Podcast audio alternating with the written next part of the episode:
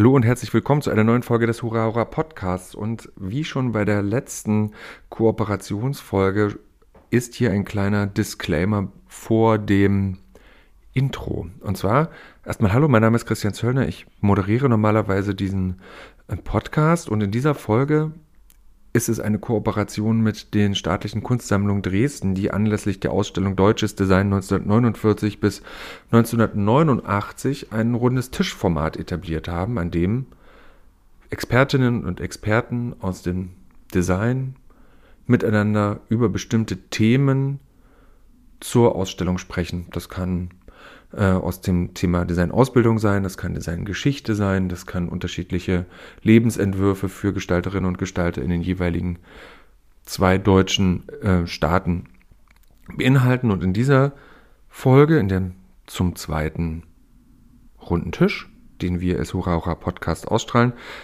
ähm, spricht ähm, die ähm, spricht Jana Scholze vom Kingston College of Art mit ähm, mit Siegfried Kroner, einem Experte der Designgeschichte, der war lange Professor an der äh, Bauhaus-Uni Weimar, mit Tulga Bayerle, die wir schon im Podcast hatten, äh, vom MKG Hamburg, also vom Kunstgewerbemuseum, mit äh, Dr. Jörg Petruschat, der ist Professor in Weißensee, hat aber, und das ist ganz interessant, lange ähm, die Designzeitschrift Vom uns weg nach der Wende mit äh, Angelika Petruschat zusammen herausgegeben und äh, Florentine Nadolny, die das Museum für Utopie und Alltag in Eisenhüttenstadt leitet. Und ein sehr interessantes Gespräch, was jetzt kommt. Ähm, es geht anderthalb Stunden und ich wünsche an dieser Stelle viel Freude damit und Feedback gerne in die Kommentare, gerne auch in das ähm, Feedback Survey. Wir haben so eine Umfrage da unten und da kann man auch gerne nochmal reinschreiben, was jeder und jede von der ganzen Sache hält. Das ist, wie gesagt, Nummer zwei. Es kommt noch eine dritte Folge. Und wer Lust hat, sich die Ausstellung noch anzugucken und hoffentlich können wir sie uns anschauen, kann das bis zum 20.02.22 tun, wenn Corona uns wieder in Ausstellung lässt. Das wäre wundervoll. Oder wir uns so eingeschränkt haben, dass wir dann wieder dahin gehen können. Ich wünsche viel Freude. Jetzt kommt das rauschige Intro. Bis dann. Ciao.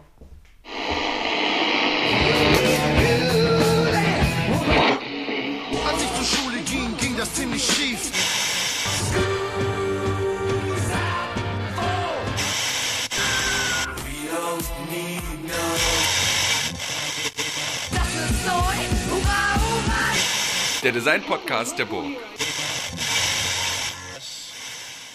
Willkommen, guten Abend.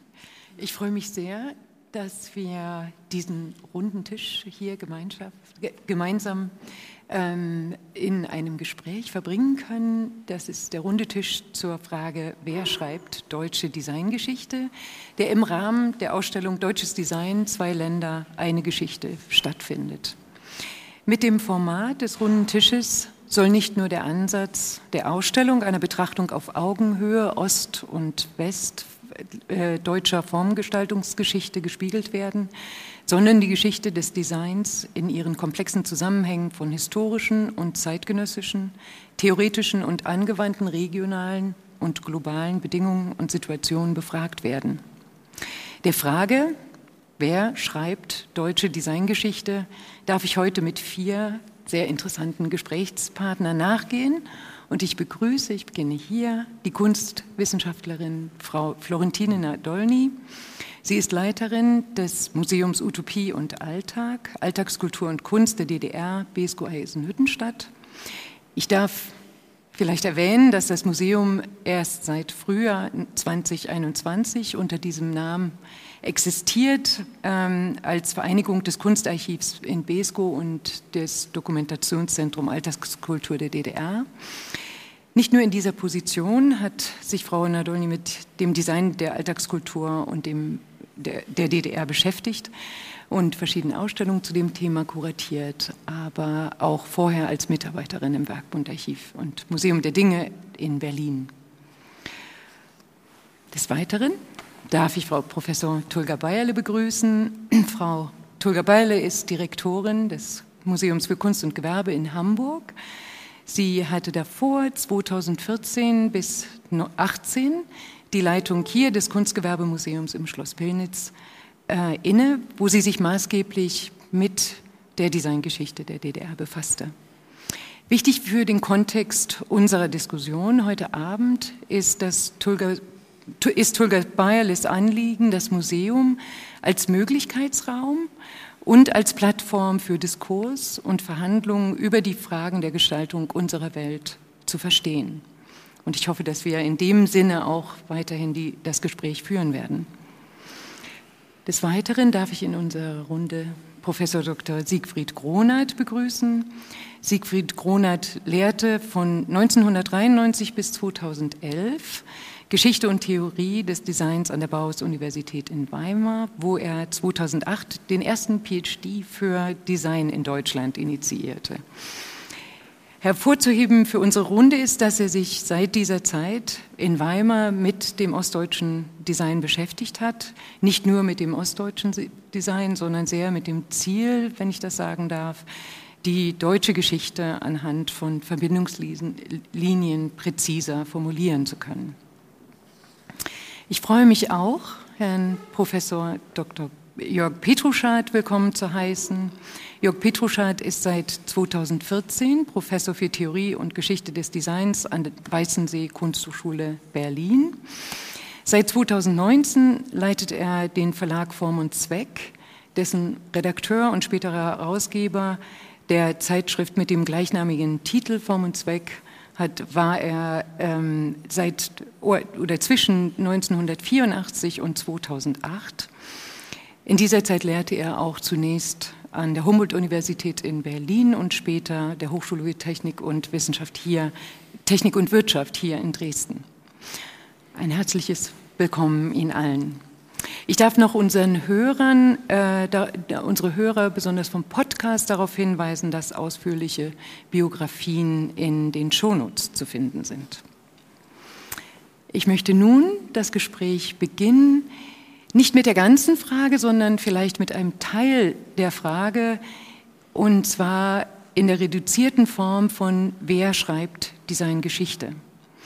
Diese Frage, die mit der Frage verbunden ist, wie man Geschichte schreibt, möchte ich gern im Kontext einer oft zitierten These von Walter Benjamin diskutieren, der sagt, und ich muss mich hier entschuldigen, dass ich das Zitat nur in Englisch habe, To articulate the past historically does not mean to seize it as it really was. It means to seize hold of a memory as it up, flashes up in a moment of danger. Da möchte ich die Frage stellen, wer muss, darf, sollte in diesem Prozess einbezogen werden, den wir als Geschichtsschreibung verstehen oder als Dokumentation historischer Ereignisse. Ich möchte vielleicht mit Ihnen, Herrn Petruschat, beginnen. Meine erste Antwort passt überhaupt nicht zu der Frage, mhm. weil ich finde, dass äh, die Dinge, die entworfen werden, miteinander in einem Diskurs stehen und die Entwürfe aufeinander reagieren. Und das klingt jetzt etwas banal, aber das ist auch eine Form von Historizität, auch von Aufnehmen kultureller Erfahrungen und so weiter, sodass ich da schon ein Auseinandersetzungsfeld sehe. Mhm. Äh, auch wenn die Frage anders gemeint war, nämlich wer beugt sich dann über die Dinge, die entworfen worden sind, die produziert worden sind, die gesellschaftlich gebraucht worden sind. Und was ich als, ähm, als eine gewisse Schwierigkeit in der Vergangenheit wahrgenommen habe, ist, dass Designgeschichte von den Kunsthistorikern geschrieben wird, die in speziellen Ausbildungskontexten groß geworden sind ähm, und die, deren Verhältnis zur Geschichte oftmals äh, das Verhältnis der Betrachtung ist. Das heißt auch Geschichtsbetrachtung. Und in meinen Augen beugen sich diese Personen historischen Prozess der mehr oder weniger komplett vor ihnen liegt und versuchen ihn zu interpretieren nach dem, was sie verstanden haben. Mhm.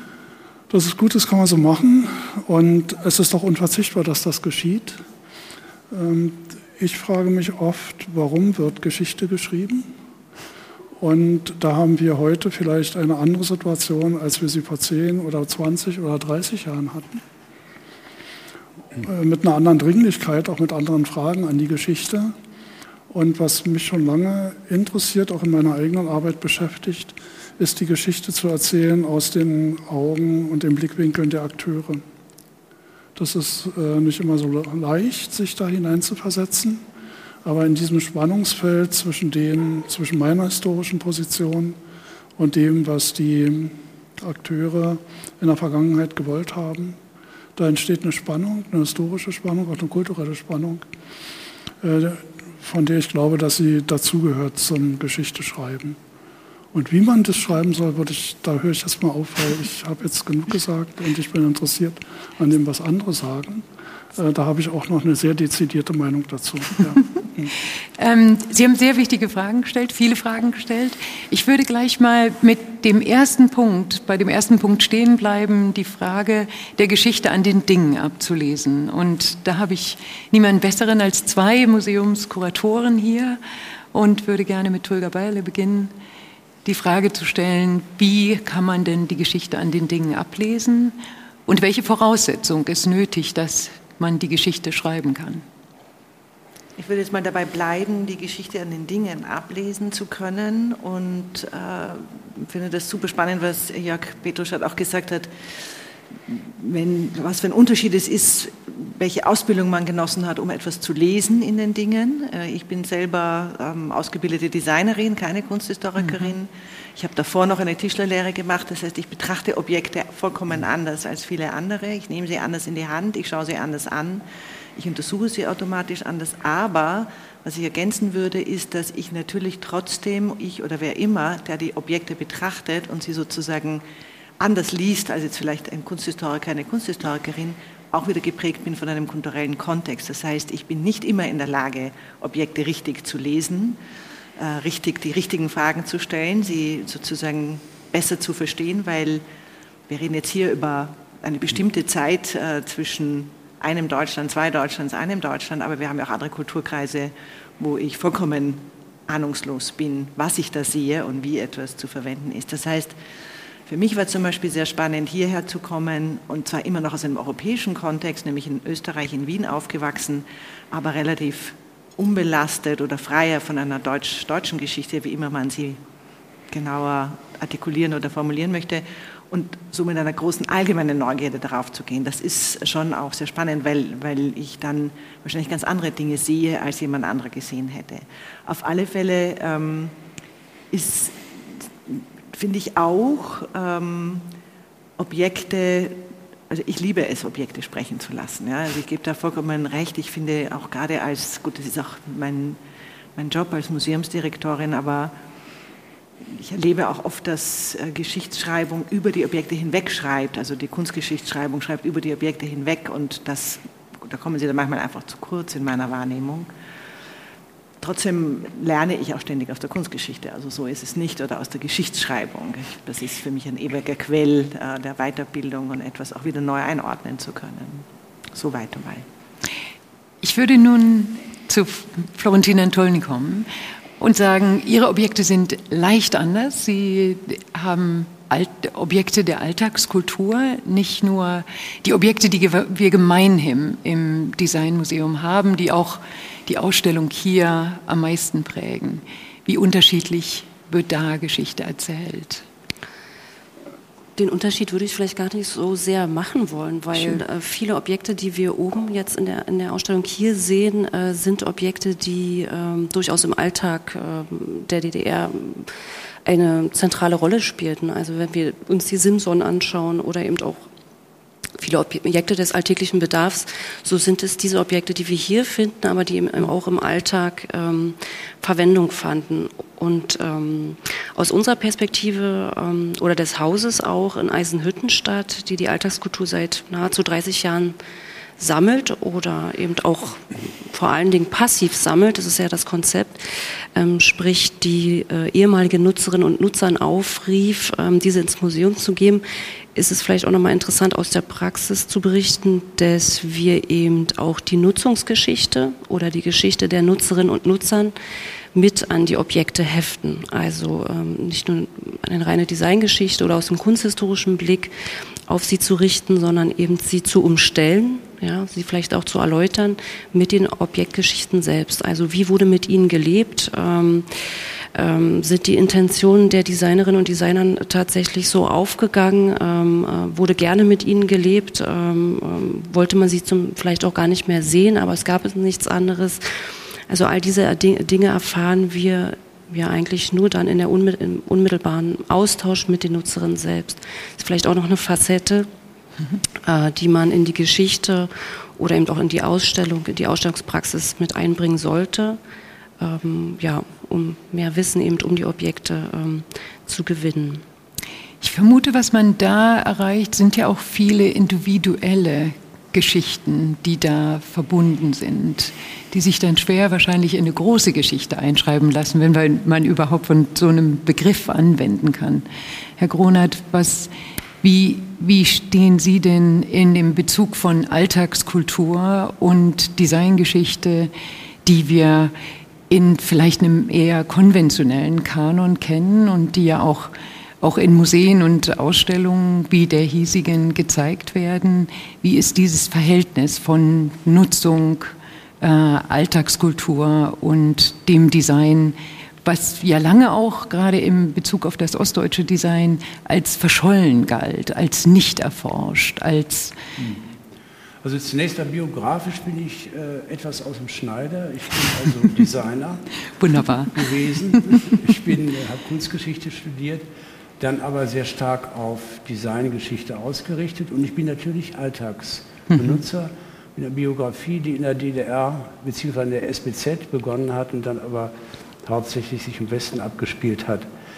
Ähm, ich möchte versuchen, das ein bisschen zu konturieren. Also die Designgeschichte äh, versteht sich zu großen Teilen und gerade in dem, was so etwas als Vorwurf bei Ihnen, Herr Pitruschat, durchklang, als Ideengeschichte. Das heißt, mit dem Versuch, äh, die äh, allgemeinen Ideen der Formgestaltung oder auch in der kulturell, in der Kultur äh, befindliche große Ideen mit den Gestaltungen, mit den Produkten und auch der industriellen Produktion zu verbinden. Das ist die, auch die Verbindung zur Kunstgeschichte als Ideengeschichte. Dann äh, die anonyme Geschichte, also die, die Geschichte der äh, sogenannten Alltagsprodukte, wobei man sagen muss, Sie haben das schon angesprochen, natürlich äh, viele, äh, am liebsten würde man sagen, die meisten von den Designprodukten eben auch sich im Alltag wirklich wiederfinden. Ein großer Teil der Produkte, die in der Ausstellung sind, gehören dazu. Äh, aber wenn man den Begriff der anonymen Geschichte ernst nimmt, dann sollte man mal bei Siegfried Gideon nachschauen und seiner Herrschaft der Mechanisierung. Ein Buch, das äh, so Ende der 40er Jahre äh, erschienen ist, indem er die, ähm, ja, die Herrschaft der technischen Produktion und der Techniken ähm, äh, ausführlich darstellt und dann aber ein Kapitel hat, in dem er über das, eigentlich über das Bauhaus äh, schreibt und die Ideen äh, wie sich äh, Technik mit Gestaltung verbinden kann. Also in gewisser Weise ist also die, die Bauhaus-Idee und äh, die Verbindung von Kunst und Technik für ihn so eine Art ähm, äh, Spitze der Kultur äh, gegenüber dem, was man, was allgemein äh, Verbreitung findet in der Dominanz der Produktion und der Technik. Ähm, es gibt natürlich insofern ist die Frage völlig berechtigt. Äh, Defizite in dem, was sich, ähm, was sich äh, im Alltag findet, äh, also was wir eigentlich bräuchten, ist eine Mentalitätsgeschichte der Alltagsdinge, ähm, weil das doch andere Ideen sind, andere Vorstellungen, die sich dort äh, manifestieren. Und es gibt eine schöne Untersuchung die Anfang der 80er Jahre zu der Frage der Einrichtungsstile, der Verbreitung der Einrichtungsstile ähm, äh, durchgeführt worden ist. Und das Ergebnis dieser, dieser Untersuchung war, dass ähm, überwiegend äh, traditionelle, bürgerliche, kleinbürgerliche, großbürgerliche, äh, altdeutsche Vorstellungen sich in den Einrichtungsstilen wiederfanden und ein Prozentsatz von vielleicht ein bis zwei Prozent äh, waren auf das äh, Design ausgerichtet, auf das moderne Design und davon wiederum vielleicht ein Prozent auf das avantgardistische Design. sodass man sagen kann, ähm, wenn man das untersucht, dann kommt man zu einer ganz anderen Fragestellung und zu ganz anderen Kompetenzen. Mhm. Ich würde sagen, das ist äh, äh, eine Kompetenz der Soziologie, der Alltagssoziologie und der Alltagsdimension. Also es gibt diese beiden ähm, Ansätze der Designgeschichte, die meines Erachtens aber beide ihre Berechtigung haben. Und noch vielleicht zuletzt, mhm. jeder darf Designgeschichte schreiben. Uh, da sind wir jetzt bei einem sehr guten Punkt. Wer ist jeder? Darf ich in die Runde fragen? Und jede. Und jede, auf jeden Fall. Ich finde, Frau Florentina Dolly hat schon gesagt, dass in, also in, in Eisenhüttenstadt und Besko ja aktiv jeder mit dran beteiligt ist. Allgemein im Museum ist das nicht der Fall. Tulga Beile, wie wird das in Hamburg? Wie, wie wird in Hamburg eingeladen? Naja, vielleicht auch nochmal zurück um einen, einen größeren Blick drauf, wer ist jeder, wer schreibt. Also die Frage, wer schreibt, wissen wir jetzt zum Beispiel an einem anderen Thema, das auch gerade intensiver als, also glücklicherweise intensiver als zuvor bearbeitet wird, dass die Frauen zum Beispiel in der Designgeschichte ewig nicht äh, vorgekommen sind. Wer hat geschrieben? Ja, mehrheitlich Männer über Männer. Also das ist schon auch eine sozusagen Verstetigung eines bestimmten Kanons oder, oder, oder auch Geschichtsschreibung. Man schreibt auch einfach mhm. voneinander ab. Das muss man auch mal so ja. sagen, ähm, wie wir damals die, ähm, ähm, die Ausstellung gemacht haben zu den Designerinnen der deutschen Werkstätte in Hellerau war einfach die spannendste Erkenntnis in dem Projekt, dass die, äh, wie sehr die Männer schon nach relativ kurzer Zeit, in dieser Zeit des Aufbruchs der frühen Kunstgewerbeschulen, plötzlich in der Kritik die Frauen einfach vernichtet haben, als nicht in der Lage, dreidimensional zu denken. Aber ich möchte gar nicht weiter darauf eingehen, weil wir sind woanders. Ich will nur sagen, da, da wird eine Geschichtsschreibung in eine ganz bestimmte Richtung gelenkt. Und das aufzubrechen ist etwas, was wir im Museum diskutieren und was aber gar nicht einfach ist, einfach weil ganz egal, welche Generation ähm, Kurator, Kuratorin ist nämlich interessanterweise nicht ans Alter gebunden. Es gibt solche, die große Ängste haben, ihre Autorität, ihre sozusagen die Deutungshoheit aufzugeben. Und es gibt solche, die sagen, ich bin irrsinnig neugierig, was mir wer ganz anderer, der vielleicht nicht Spezialist, Spezialistin in dem Gebiet ist, zu dem Objekt noch zu erzählen hat. Ja? Ob das jetzt die Nutzungsgeschichten sind von Nutzerinnen, Nutzern oder wenn man jemanden trifft, der sich herausstellt als ein Globenspezialist, wie es keinen bei uns im Haus gibt und plötzlich Dinge ganz anders einordnet, als wir es je gedacht haben oder oder. Ne? Also mhm. es gibt sozusagen und dieses Aufmachen der ist, ist ein, finde ich, eine Notwendigkeit und trotzdem muss man sich jetzt zum Beispiel als Museum auch, da muss einem klar sein, dass man auch Kompetenzzentrum ist, ja, und ein Wissenszentrum. Also mhm. es gibt da eine hohe Wissenschaftlichkeit, einen Anspruch, es gibt auch das Wissen dazu und diese Gratwanderung, wie weit bin ich ein Ort des Wissens und auch der Forschung und der Erforschung und schreibe vielleicht über die Geschichte und wie weit hole ich andere Expertisen mit dazu und erlaube ihnen oder nicht erlaube, ich bin froh, auf Augenhöhe da sozusagen eine Ergänzung zu bekommen. Das ist wahrscheinlich, das, dass ich sage, erlaube ist schon der falsche Begriff. Eigentlich müsste ich sagen, ähm, ich, ich, lade ein, ja, und, und äh, aber gar nicht einfach. Wir diskutieren das zum Beispiel bei der Online-Collection, äh, wollen wir dort aufmachen und eine Art sozusagen Bereiche öffnen, mhm. dass wir andere Geschichten äh, dazu holen können, ähm, weil wir einfach wissen, wir können nie im Leben alles wissen. Mhm. Äh, Geschichtsschreibung ist ja auch etwas, was ich immer wieder, wenn, wenn mein Team sagt, das Museum sagt, sage ich, das Museum sagt überhaupt nichts. Es sagt, einzelne Personen sagen was, die schreiben mhm. etwas, die wissen etwas, die behaupten vielleicht auch etwas. Und über die Jahrzehnte, wenn man sich selbst in der eigenen Museumsgeschichte dann wieder zurückgeht an Publikationen von früher, dann erfährt man ja auch hochinteressant, wie unterschiedlich Dinge gelesen wurden oder auch vielleicht dann in der Geschichtsschreibung eingegangen sind. Ja. Also diese, dies, das, ich glaube, da geht es sicher auch um eine Art Bescheidenheit, denke ich mir, also dass es eben nicht allwissend ist.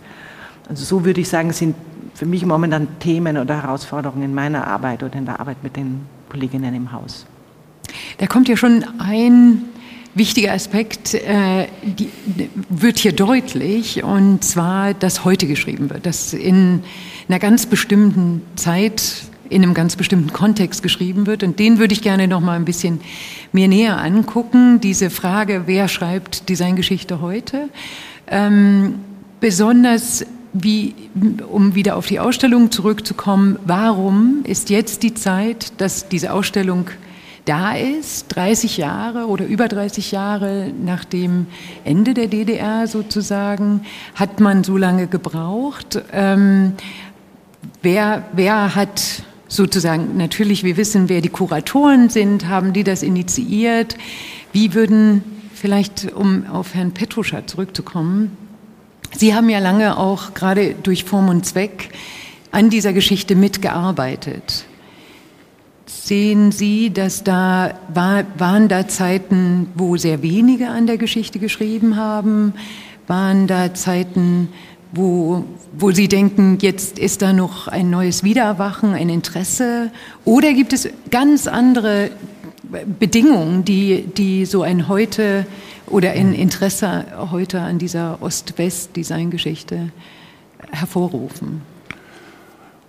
Also ich bin heute hier in die Diskussion gegangen, um einen Gedanken äh, mit in die Debatte zu bringen, der mich seit längerem beschäftigt. Das ist eine Diskussion, die in der Geschichtsphilosophie der Bundesrepublik seit den 70er und 80er Jahren eine starke Rolle gespielt hat. Das ist der Gedanke der Unverfügbarkeit von Geschichte.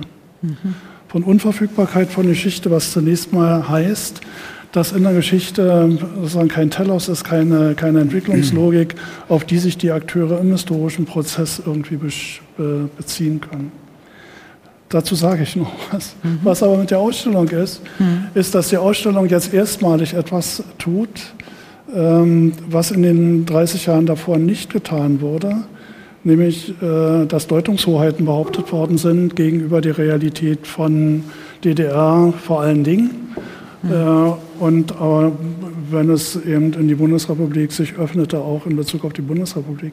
Die Frage ist ähm, für mich, ähm, äh, oder sagen wir, das Angenehme an der Ausstellung hier ist, dass diese Deutungshoheiten und äh, dass die zurückgenommen worden sind in dem, was wir jetzt hier sehen. Das macht manchmal einen etwas idyllischen Eindruck, wenn man die Dinge so äh, nebeneinander sieht. Äh, aber es zeigt eben auch ein Potenzial, was äh, in den Entwürfen darin steckt und was auch in einem Zueinander, wie wir es jetzt oben in der Ausstellung sehen, ähm, durchaus auch beglückende Momente haben kann. Mhm. So. Ähm, der Gedanke der Unverfügbarkeit von Geschichte, da will ich noch ganz kurz ausholen. Wir haben vorhin äh, über Alltagskultur gesprochen, über die Macht der Gewohnheit über die Tatsache, dass es eine Geschichte auch gibt, die sich vor allen Dingen über die Gewohnheiten äh, entwickelt und durchsetzt. Und dass Designerinnen und Designer immer in der Situation sind, sich mit diesen Gewohnheiten auseinandersetzen zu müssen. Sie müssen die Frage stellen, welche der Gewohnheiten möchten wir fortsetzen, welche der Gewohnheiten möchten wir brechen. Mhm. Ähm, insofern ist, verstehe ich das sehr gut, dass eine Geschichtsschreibung, die sich mit den Dingen beschäftigt, ähm, auch eine Geschichtsschreibung der Gewohnheiten ist. Und das festzuhalten, äh, finde ich eine wichtige Aufgabe. Ja. Ähm, andererseits sind wir heute in einer Situation, wo wir sehen, wohin Gewohnheiten, die vom Design her äh, unterstützt, befeuert, äh, befördert worden sind. Ähm, ich muss sagen, die Weltgesellschaft, also so ein dummer Ausdruck, uns auf diesem Planeten ist vielleicht besser äh, gebracht haben und dass deshalb der Fokus, mit dem man auf Geschichte schaut, äh, neben dem, ich sag mal, historiografischen Aspekt, also der Notwendigkeit zu sichern, die Dinge in ihrem Entstehungszusammenhang auch zu dokumentieren und festzuhalten, dass es da eben noch die andere Frage der Dringlichkeit gibt, wo sind ähm, entwerferische Haltung, wo sind gesellschaftliche Konstellationen, in denen Umbrüche möglich, möglich geworden sind, welcher Bedingungen bedurfte es, dass Veränderungen in den Gewohnheiten erreicht worden sind?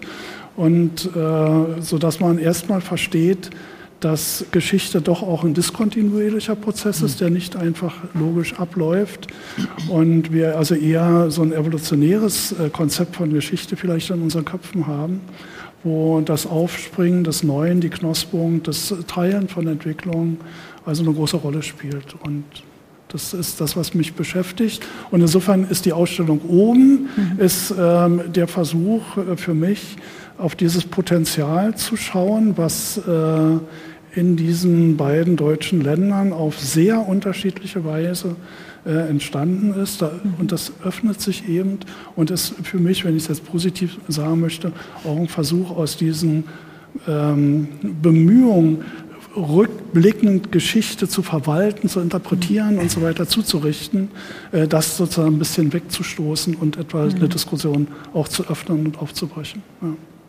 Stimme ich sehr zu. In, nicht einer kompakten Art und Weise die Geschichte darzustellen, sondern Geschichten zu erzählen. Das ist ganz sicher ein, ein großes Anliegen dieser Ausstellung. Ich würde Florentin Nadolny noch mal fragen, was ist die Dringlichkeit? Sie sind, beschäftigen sich jetzt hauptsächlich mit der DDR-Geschichte in Ihrer Sammlung, in Ihren Sammlungen. Ähm, wo, wo, zeigt sich da die Dringlichkeit, diese Geschichten aufzuschreiben, zu sammeln, zu dokumentieren? Ja, also sehr angesprochen worden. Ähm, diese Ausstellung kommt 30 Jahre ähm, nach der Wiedervereinigung und ähm, bekommt eine große Aufmerksamkeit und ist auch sehr wichtig. Es ist ja nicht so, dass es die erste Ausstellung ist, also in der Größe natürlich mhm. und auch in der Zusammenschau. Es gibt ja auch andernorts oder auch in der Vergangenheit kleinere Ausstellungen, ähm, die vielleicht nur auf, auf eine Seite äh, Deutschlands geschaut haben, ähm, die aber vielleicht auch noch nicht ähm, die Aufmerksamkeit erzeugen konnten. Vielleicht auch die politische nicht, die mediale nicht oder einfach nur in einem kleinen oder in einem etwas kleinerem Rahmen. Hier sind ja die Akteure, die hier auch mit unterstützen, mit Sponsoren, ähm, auch viel breiter aufgestellt. Das ist nochmal ganz interessant. Ähm, wenn Sie fragen nach der Dringlichkeit, ähm, wir sind natürlich Spezialeinrichtungen, die Kunst und die Alterskultur ähm, überhaupt als, ähm, als Archiv überhaupt diese auch aufzubewahren ähm, sie aufzubewahren, auch in, in Umfängen und, und, sie deshalb auch oder damit auch zugänglich zu machen für die Generation, die jetzt mit einer neuen Neugierde, das ist ziemlich interessant, das können wir jetzt mhm. beobachten, also eine neue Generation äh, fängt an, sich damit zu beschäftigen, ob ähm, beruflich oder aus privatem Interesse. Ähm, das ist sicherlich auch nochmal ein Grund, warum das jetzt nochmal ähm, ähm, nochmal einen anderen Turn bekommt als vielleicht vor 20 oder 10 Jahren. Äh, andere Dinge sind jetzt auch möglich, weniger Emotionalität, mehr Neugierde äh, ähm, können wir in unserer Arbeit äh, beobachten, tritt den Dingen und diesen Themen entgegen. Man kann Dinge auch unbelasteter, ähm, vielleicht auch differenzierter, auch aus ganz neuen Perspektiven anschauen. Das ist etwas, was ähm, auch sehr erholsam ist und auch sehr entspannt ist, ähm, was wir auch beobachten können. Ähm, Lange Zeit war dem eben nicht so. Und insofern ist die Dringlichkeit ähm, vielleicht nach wie vor auch gegeben, was das Prinzip Archiv oder überhaupt Aufbewahren ähm, betrifft. Die Einrichtungen jetzt am Biesgrund Eisenhüttenstadt sind Einrichtungen, die Dinge aufbewahrten, die in den 90er Jahren passé waren, also ausgetauscht wurden von den Nutzern oder auch, weil es die Eigentümer schlichtweg nicht mehr gab, ob jetzt die mhm. Eigentümer der Kunst beispielsweise. Ähm, und so haben sie 25 Jahre Obdach gefunden und sind da, um jetzt beforscht zu werden. Das gilt natürlich auch für viele andere Sammlungen, ob jetzt hier in Dresden ähm, ähm, oder auch andernorts, äh, wobei so viele Sammlungen, das ist, wäre dann nochmal zu schauen, ähm, wie viele Sammlungen haben denn Designgeschichte oder ähm, Formgestaltung, Objekte des Alltags ähm, überhaupt in der Aufbewahrung, in den dauerhaften Ausstellungen, in den Sonderausstellungen. Und insofern denke ich, ist es nach wie vor wichtig und nach wie vor auch dringend, ähm, dass ähm, diese Aufbewahrungssituation auch noch mehr geschaffen werden. Also als Grundlage dafür, dass wir mit ihnen arbeiten können. Wir, die nächste Generation, ähm, ähm, Forscherinnen und Forscher, ähm, Ausstellungsmacherinnen, ähm, also das ist vielleicht aus der Perspektive des Archivs und des Museums gesprochen, ähm, weil wenn diese Gegebenheit. Also wenn dem nicht so ist, äh, brauchen wir auch nicht darüber sprechen, dann ist es einfach auch passé, auch dieses Thema passé in den nächsten mhm. Jahren. Insofern halte ich das eben für sehr dringlich nach wie vor. Diese Ausstellung kann meines Erachtens auch nur ein Anfang sein, ähm, ein Ausgangspunkt für eben weitere Forschung, weitere Publikationen, weitere Auseinandersetzungen, ähm, den Blick auch zu weiten, internationaler zu schauen, Verbindungen auch in den ost- und mitteleuropäischen Raum aufzumachen beispielsweise. Ähm, Und dafür braucht es eben die Gegenstände, die Objekte, die, ähm, die in einer guten Situation, in einem guten Depot, mit guten Mitarbeitern, ähm, mit offenen Mitarbeitern, die auch der Öffentlichkeit ähm, eben auch die Depots beispielsweise öffnen. Ähm, das sind erstmal Grundlagen, damit mhm. wir das, was hier jetzt sich vielleicht mit einem neuen Interesse zeigt, auch in den nächsten Jahren weiter verfolgen können. Das ist für mich eine Dringlichkeit. Mhm. mhm. Sonst ähm, wird es eben auch schwierig mit der Geschichtsschreibung, wenn die Artefakte fehlen dann dazu.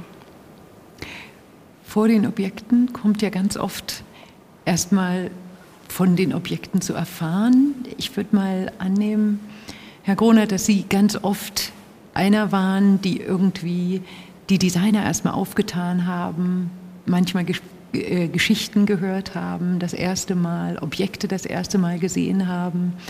Diese Objekte werden ja ganz oft dann das erste Mal in, in Publikationen interpretiert, beschrieben, versucht in einen Kontext einzubeziehen. Wo, wo sehen Sie da eine Dringlichkeit? Ja, ich habe ja vor einigen Jahren, eigentlich ganz zu Beginn meiner, äh, meiner äh, Laufbahn, wenn ich das so sagen darf, als Designhistoriker, eine äh, Geschichte der Türklinke geschrieben hm. und deutlich gemacht, dass diese Alltagsobjekte, die man äh, an jeder Tür findet, dass die eine Beziehung haben zu den, zu den großen Ideen. Das hängt aber auch damit zusammen, dass viele Architekten Türklinken mhm. entworfen haben und über die Architekten eben die, äh, die Ideen mit reingekommen sind. Aber ich würde gerne nochmal auf Ihre Frage zurückkommen, warum erst 30 Jahre mhm. ähm, nach der Wiedervereinigung eine deutsch-deutsche Designgeschichte? Ähm, also Geschichte wird ja immer von der Gegenwart ausgeschrieben. Das gilt also für die Beobachtung ähm, dass es mehr Frauen in der Designgeschichte gegeben hat, als es vorher ähm, Berücksichtigung fand in den Publikationen. Das hängt natürlich mit unserer aktuellen Situation zusammen. Ähm, und äh, in der Design, dass die Designgeschichte erst so spät äh, auf dieses Thema kommt, beziehungsweise es wirklich ausführlich darstellt, ist wirklich eine Schande. Das muss man ganz deutlich sagen. Also wenn man auf die äh, Sozialgeschichte äh, schaut, da sind sofort äh, nach der Wende, zwei, drei Jahre nach der Wende, äh, viele ähm, Abhandlungen erschienen, die sich mit der DDR oder mit Ost-West-Beziehungen auseinandergesetzt haben. Und dass die Designgeschichte erst so spät dazukommt, ist wirklich äh, blamabel. Also ich habe, als, äh, als ich ähm, noch Vorsitzender der Gesellschaft für Designgeschichte war, äh, seit 2008 ist ja die Gesellschaft in Weimar gegründet worden, im Haus am Horn. Äh, haben wir, glaube ich, die dritte Tagung war es in Hannover oder die zweite sogar, in Hannover genau zu diesem Thema gemacht, mhm. deutsches Design, und hatten Klaus Titel eingeladen, Wolfgang Thierse und äh, auch aus, ich glaube, Lindinger war noch mit dabei, also ein westdeutscher Designer, mhm. BAD-Designer. Und, ähm, aber das ist, äh, ist nur ein, ein Tropfen auf den heißen Stein.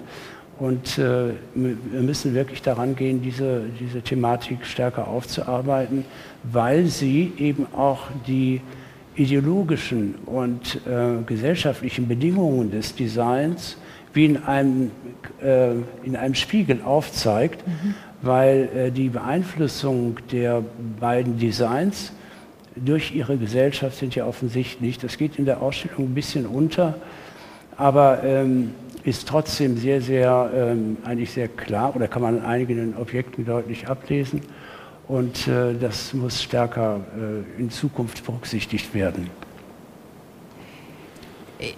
Ich würde, ein sehr guter Punkt, ich finde der Punkt ähm, den würde ich äh, weiterführen wollen, um vielleicht auch den, den, die Frage nach dem Kontext, in dem Geschichtsschreibung äh, möglich ist, zu fragen. Und mir fällt da auf, Tulga Bayerle, dass ähm, Sie sich angefangen haben, hier in Dresden mit dieser Geschichte zu beschäftigen, jetzt in Hamburg.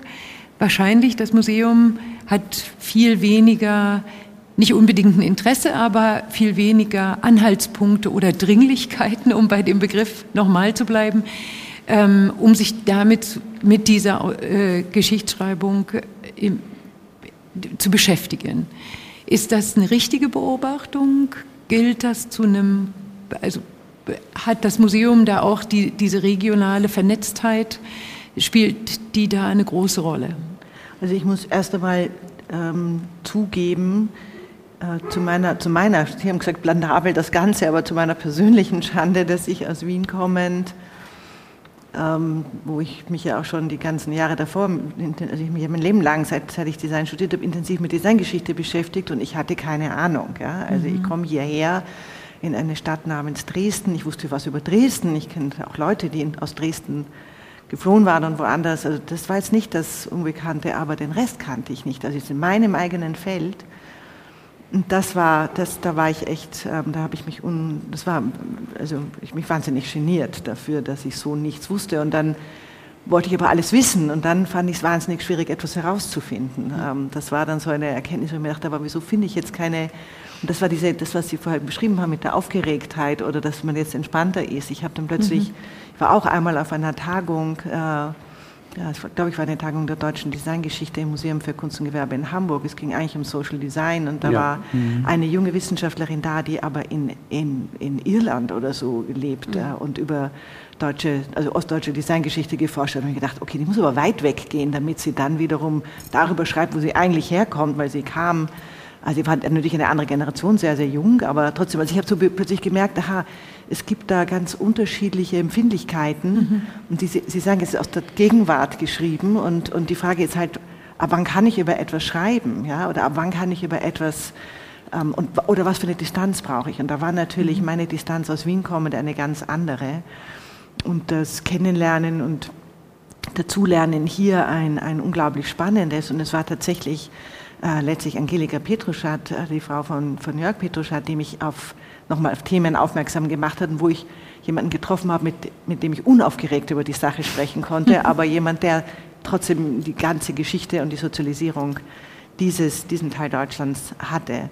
Ähm, insofern diese aus der Gegenwart etwas nicht, es nicht anders zu können als aus der Gegenwart heißt eben offensichtlich auch, dass manches Mal die die Kränkungen vielleicht auch, die mhm. meiner Meinung nach halt oft stattgefunden haben, es dann verunmöglichen, einen neutralen Diskurs darüber zu führen und dass es deshalb vielleicht so lange gebraucht hat.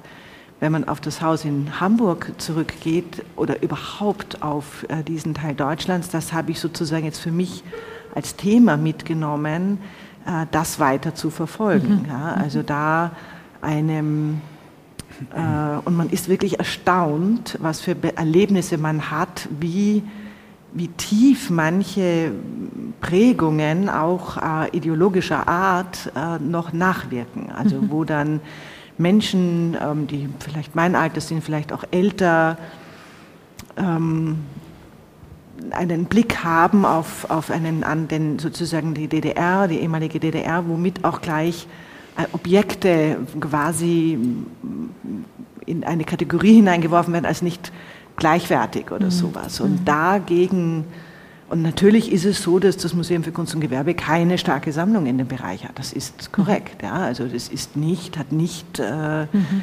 Äh, Design aus der DDR gesammelt, auch nicht in diesen 30 mhm. Jahren nach der Wiedervereinigung. Mhm. Ja. Und äh, wer hat es gesammelt, ne, ist die Frage. Die, die neue Sammlung in München hat äh, einiges. Ähm, aber ansonsten ist es schon ähm, eine, also, ja, erstaunlich, blamabel nach wie mhm. vor. Ähm, und daher umso wichtiger ähm, wahrscheinlich, und genau das ist es, das, was, was, was Jörg Petruschat beschrieben hat, wie, wie kann man es eben miteinander verschränken oder, oder, oder in eine Beziehung zueinander setzen, ohne gleich zu urteilen, zu kategorisieren, zu, zu schubladisieren oder was mhm. weiß ich. Aber sicher etwas, was, wo, man, wo, wo ich eine Aufgabe sehe, nicht im Sinn von aufklärerisch, finde ich dann, aber das ist auch eine Haltung, die ich als, als ähm, einmal, also die Museen für Gestaltung haben ja durchaus auch so manchmal diesen, oder hatten früher diesen moralischen Anspruch über die gute Form ja auch mhm. so zu berichten und so zu wirken, dass man das quasi als Auftrag, äh, aufklärerischer Auftrag in die Gesellschaft gesehen hat. Das sehe ich so nicht, aber der Diskurs hier zu führen und die Möglichkeiten anzubieten, über diese Themen nachzudenken, finde ich wichtig und spannend.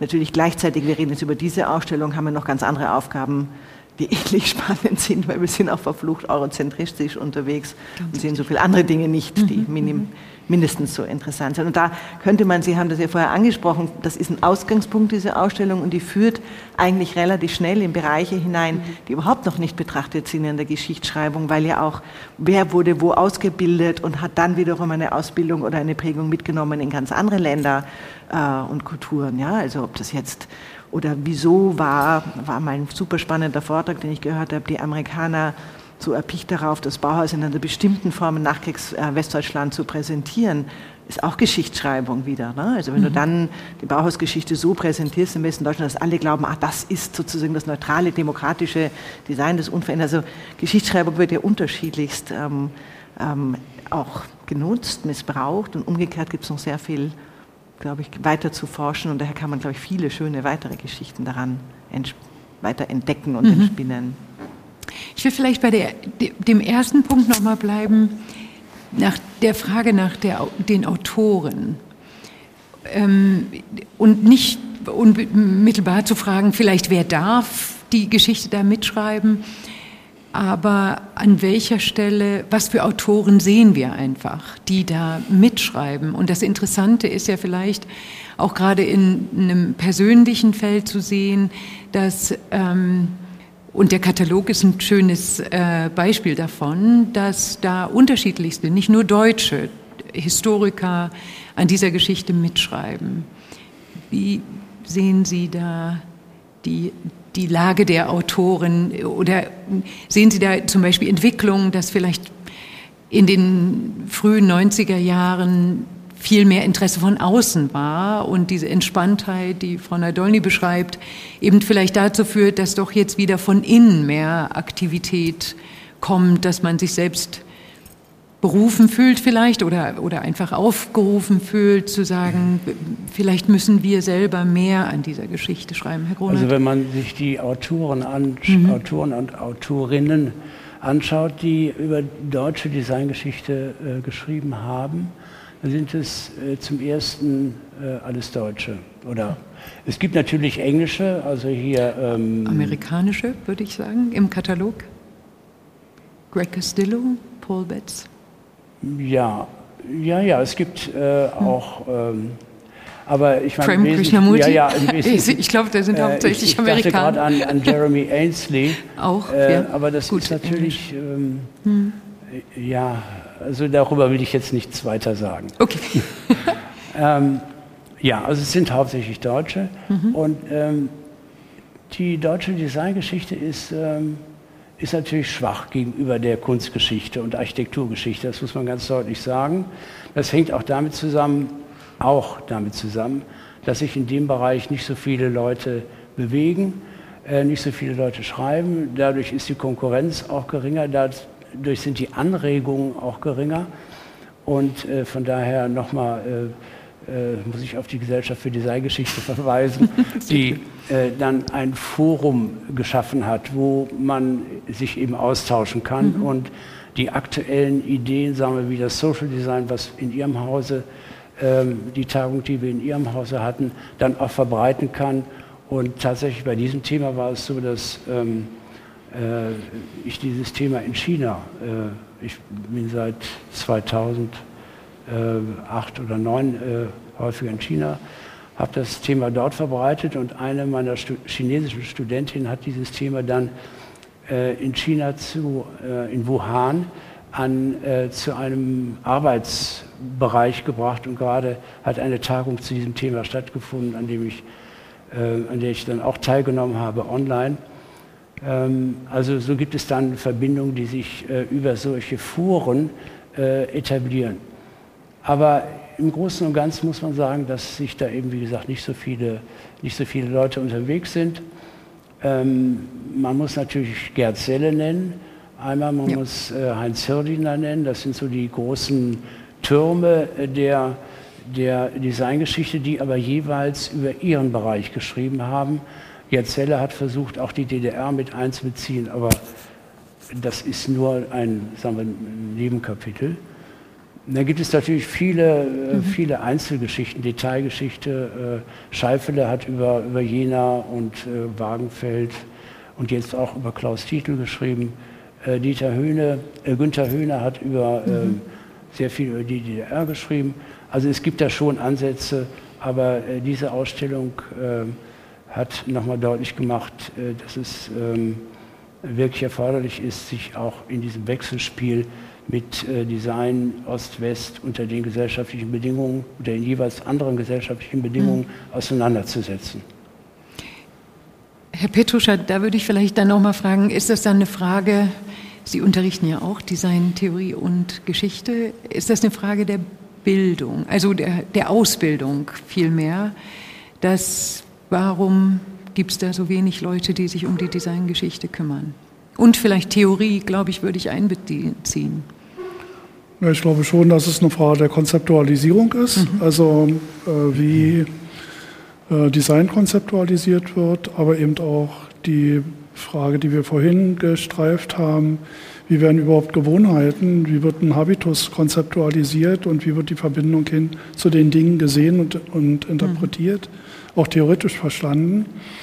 Und also ich bin aus den 70er und 80er Jahren groß geworden mit einem relativ griffigen Konzept von Material Culture, würde man das heute mhm. nennen, also von materieller Kultur und der Frage der Verankerung von Gewohnheiten eben in den Lebensbedingungen der Menschen und damit ähm, waren jetzt nicht moralische Vorstellungen von Kultur allein gemeint, sondern war die doch komplexe Bedingtheit des Lebens gemeint.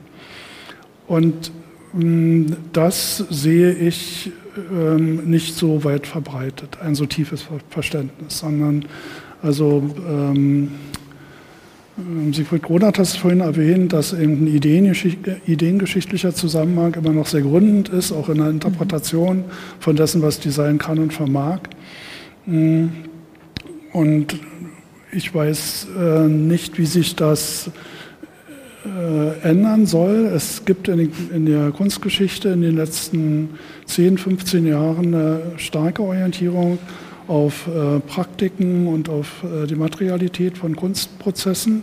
Und das wird äh, sicher auch ins Design mhm. hineinstrahlen. Andererseits ist es so, dass ich hier am Tisch der einzige Nicht-Designer bin. Also ich weiß nicht, wie das bei Ihnen ist, aber ähm, du hast ja auch, glaube ich, äh, äh Kulturwissenschaften. Du, Gut, aber äh, wir haben nur wir zwei haben Designer, zwei, ehrlich gesagt. Wir haben zumindest zwei am Tisch, äh, die wissen, wovon sie sprechen, wenn sie über Design äh, reden. Die haben eine Vorstellung, was ein kreativer Prozess ist und was er vermag. Und das sind äh, Dinge, die ich für unverzichtbar halte, wenn man Designgeschichte schreibt. Und ich glaube, dass wir jetzt in der Situation sind, wo zunehmend auch Designerinnen und Designer äh, bereit sind, in diese Art des sich Beschäftigens mit der Herkunft mhm. äh, und der Situiertheit der eigenen Disziplin mhm. sich einzulassen. Und äh, da gibt es da mein, aus meiner Sicht ähm, auch Hoffnung da drin. Ähm, das, die sind vielleicht noch nicht mhm. da, aber die Fragen, äh, die sie aufwerfen, kommen und sie werden die Diskussion bestimmen. Da bin ich sehr sicher. Mhm. Ich will aber noch etwas zu den Gewohnheiten sagen. Mhm. Ähm, dieses Buch von Siegfried Gideon, äh, von, von Siegfried Gideon was äh, Siegfried Gronert vorhin äh, in die Debatte warf, die Herrschaft der, der Mechanisierung. Äh, äh, das Buch hat äh, nur einen Fehler. Ähm, das ist die, die Übersetzung des, Deutsch, in, des, Titels ins Deutsche, weil im Englischen heißt es Mechanization Text Command und meint und zeigt einfach auch eine andere ein anderes Diffundieren von technischen Gestaltcharakteren in die Gewohnheiten äh, des Alltäglichen, in die Erfahrungswelt äh, der Menschen. Ja? Und das hat eben nicht nur positive Seiten, sondern mhm. also was in diesem Buch eben auch deutlich wird, sind eben arbeitswissenschaftliche Untersuchungen früherer Zeiten und so weiter, also dass man versteht, mhm. dass ähm, Designgeschichte, wenn sie sich mit den Gewohnheiten beschäftigt und mit der Frage, also was wird da tradiert und was wird mhm. auch gebrochen, äh, dass äh, plötzlich etwas sichtbar wird, was in der Geschichtsschreibung insgesamt weniger sichtbar wird, nämlich die ästhetische Seite im Verhalten.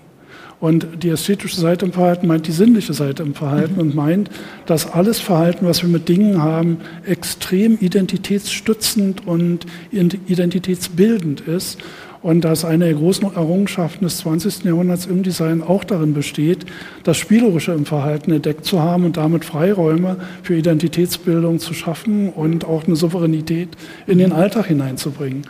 Und äh, um das zu sehen und zu entdecken, braucht es, glaube ich, bestimmter Brillen. Und die sind äh, in meinen Augen noch, noch nicht so gut und noch nicht so weit verteilt. Die sind nicht designt worden bis jetzt, wahrscheinlich.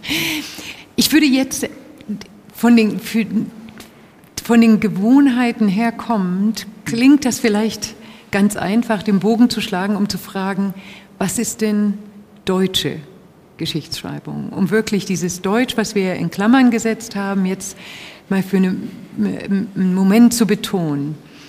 Also Entschuldigung, wenn ich da gleich sage, ja, ich halte das für eine, für eine, komplette Sackgasse, mhm. ähm, das äh, zu nationalisieren. Mhm. Das äh, wird, glaube ich, schon der Geschichte des Designs, der Architektur, der Gestaltung in Deutschland nicht gerecht, wenn man versucht, das aus den internationalen Verflechtungen zu, ähm, äh, herauszulösen.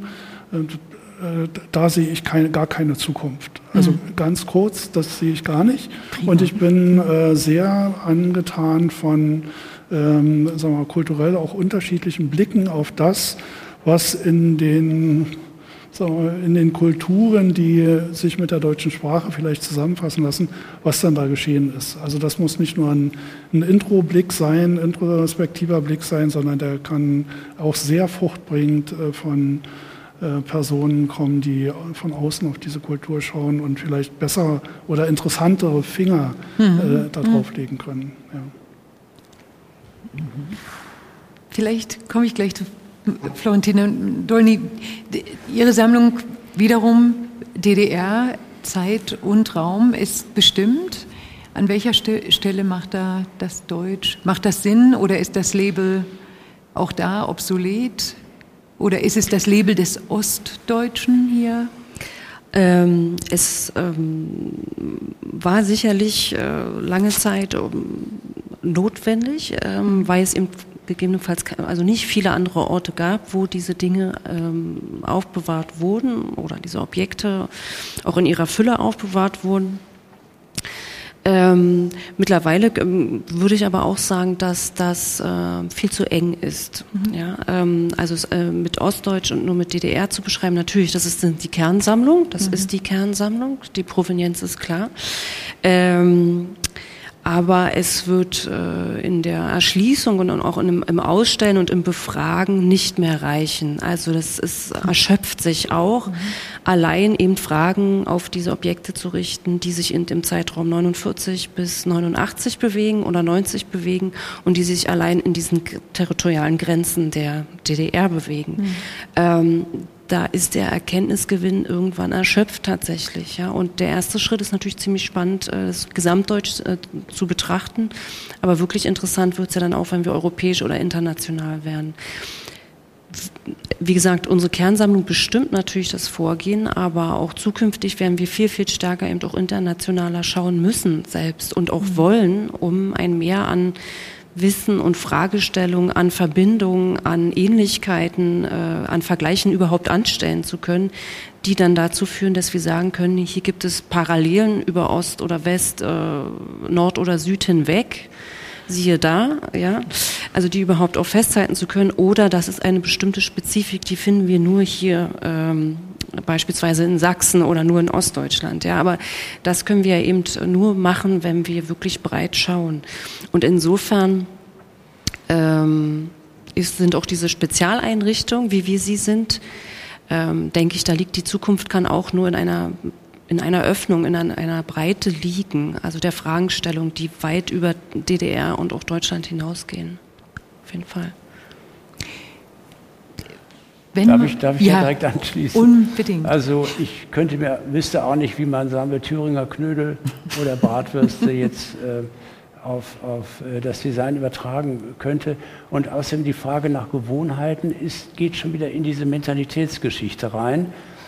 Ähm, es ist klar, also dass man diese Klischees vom Deutschen oder vom Ostdeutschen oder Westdeutschen ähm, so nicht aufrechterhalten kann aber das ist auch nicht so ganz mein Spezialgebiet. Ich würde von daher lieber darüber sprechen, gibt es ein deutsches Design? Gerne. Äh, das ist natürlich insofern nicht Thema dieser Ausstellung, weil äh, es keine, kein Design in Europa ist.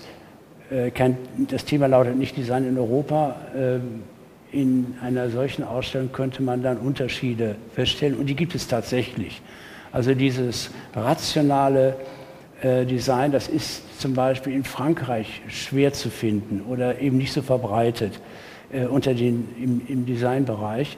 Und von daher kann man schon sagen, dass ähm, äh, sowohl im Osten als auch im Westen die Traditionen, die in Deutschland sich äh, gebildet haben, also mit dem Deutschen Werkbund, mit dem Bauhaus und seinem Umfeld, ist ja nicht nur das Bauhaus, ist auch Frankfurt und, und äh, andere Schulen auch in Halle, äh, die äh, in, dem, in, der Weimarer Republik eine wichtige Rolle gespielt haben und äh, diese, dieses rationale, sehr stark auf Technik hin orientierte Design geprägt haben, was dann über das Dritte Reich hinweg äh, sich äh, fortgesetzt hat und dann in der Ulmer Schule, wenn ich das so ganz kurz mhm. abreißen darf, dann in der Ulmer Schule dann zu einem, ja, ich sag mal, zu einem technokratischen Design sich weiterentwickelt hat und in der DDR hat ja auch diese Tradition äh, sozusagen, äh, war das der Rettungsanker vor der Formalismusdebatte in den 50er Jahren. Und ähm, Rudi Högner, äh, der, äh, Rudolf Högner, der in Weißensee das technische Design etabliert hat, konnte das ja auch als sozusagen als Feld, das dem formalistischen Spielereien entzogen war, etablieren. Und es war für, also für alle Designer, für, nicht für alle, aber für viele Designer, etwa auch für Klaus Dietl, ein, ähm, ein, ein Bezugspunkt, den er immer wieder gesucht hat und den er auch ähm, den er auch in den Vordergrund gestellt hat. Von daher gibt es eine Traditionslinie im deutschen Design, die sich dann als Gegenteil etwa in dem neuen deutschen Design äh, sozusagen als äh, Gegenpol dann ähm, äh, sozusagen ausgebrochen ist und genau zu diesen äh, wüsten äh, Beschimpfungen der guten Form geführt hat. Ich glaube, hier mein, mein mein Urteil ist irgendwie nicht mehr so ganz richtig.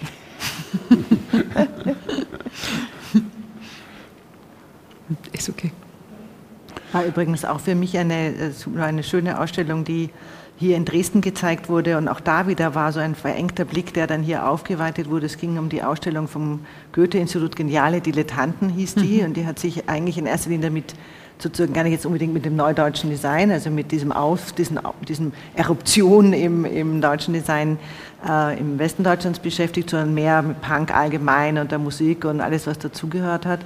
Und die und in Dresden, wie es hier gezeigt wurde, haben sie das eben erweitert und haben sozusagen die gesamte ostdeutsche Sicht noch dazugeholt. Und es war unglaublich interessant, weil es war einfach, okay. es war ja auch die Zeit der Fastauflösung, also da, wo die DDR auch brüchiger wurde, aber die Ähnlichkeiten waren enorm. Also Ähnlichkeiten war das Gleiche, ja, man brach, es brach, es eruptierte gegen Konvention, gegen technokratische Haltung, gegen, keine Ahnung, gegen die, die, allzu ordentliche, äh, gute Form und so weiter. Also das fand ich ganz, ganz interessant zu sehen, wie, wie, wie das auch immer wieder, das war ja auch ganz Europa hat man das letztlich auch gehabt, dieses, diese Ausbruchssituationen.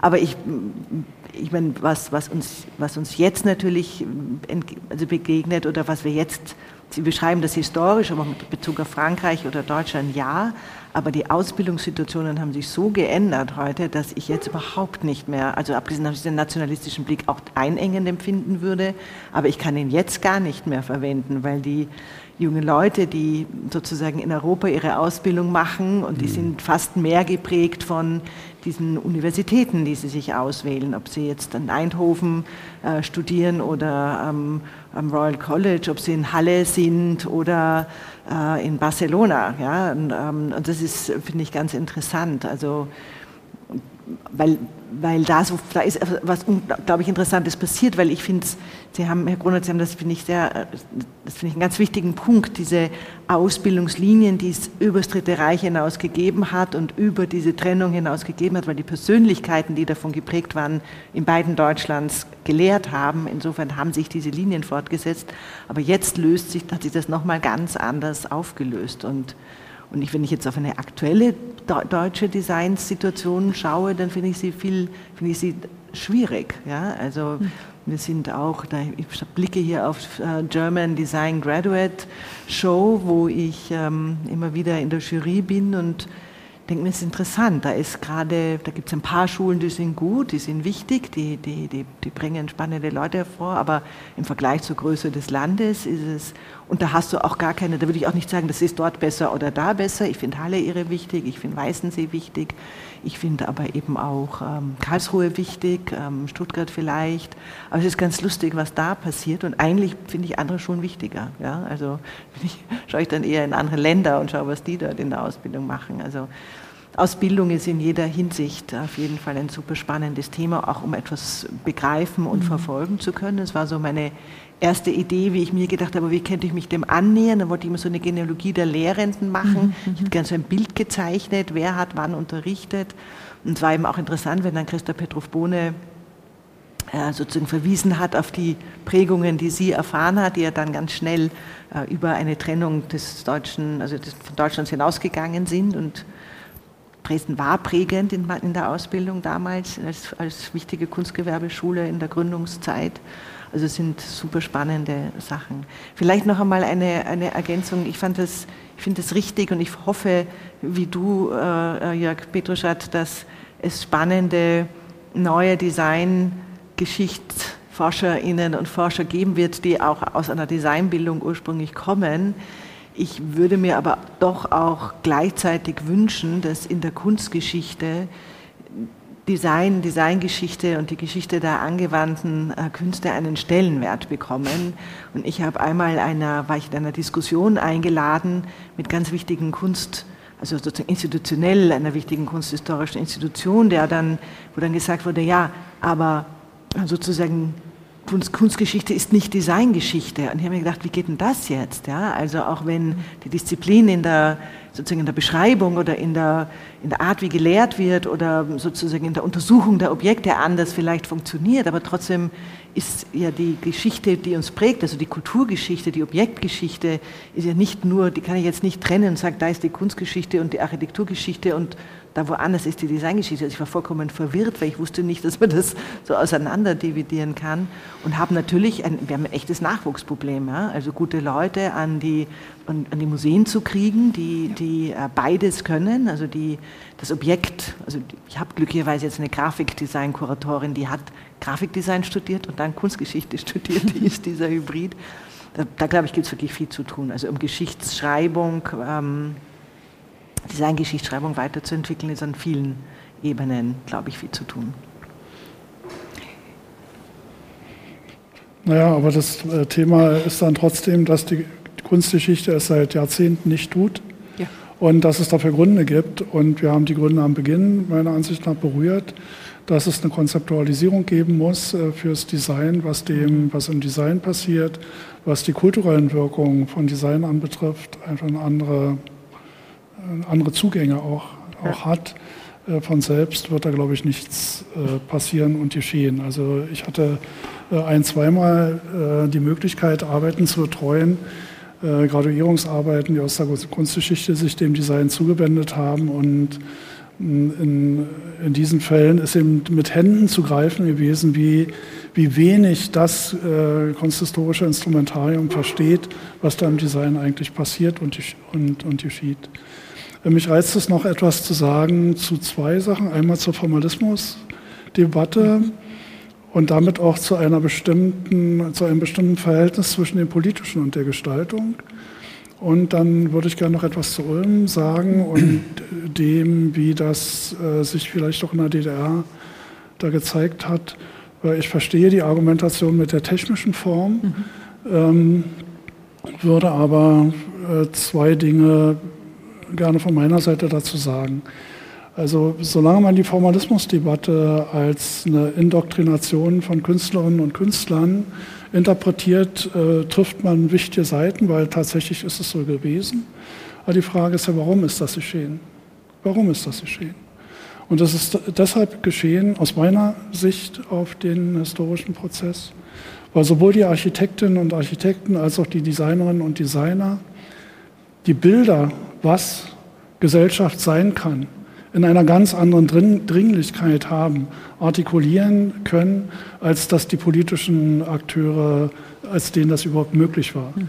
Die waren nur der Worte mächtig und die hatten ihre Programme und die hatten ihr Sprech und so weiter. Und ähm, das äh, glitt äh, gewissermaßen ab gegenüber der Frage, wie müssen Akteure einer modernen Gesellschaft souverän im Alltag sein.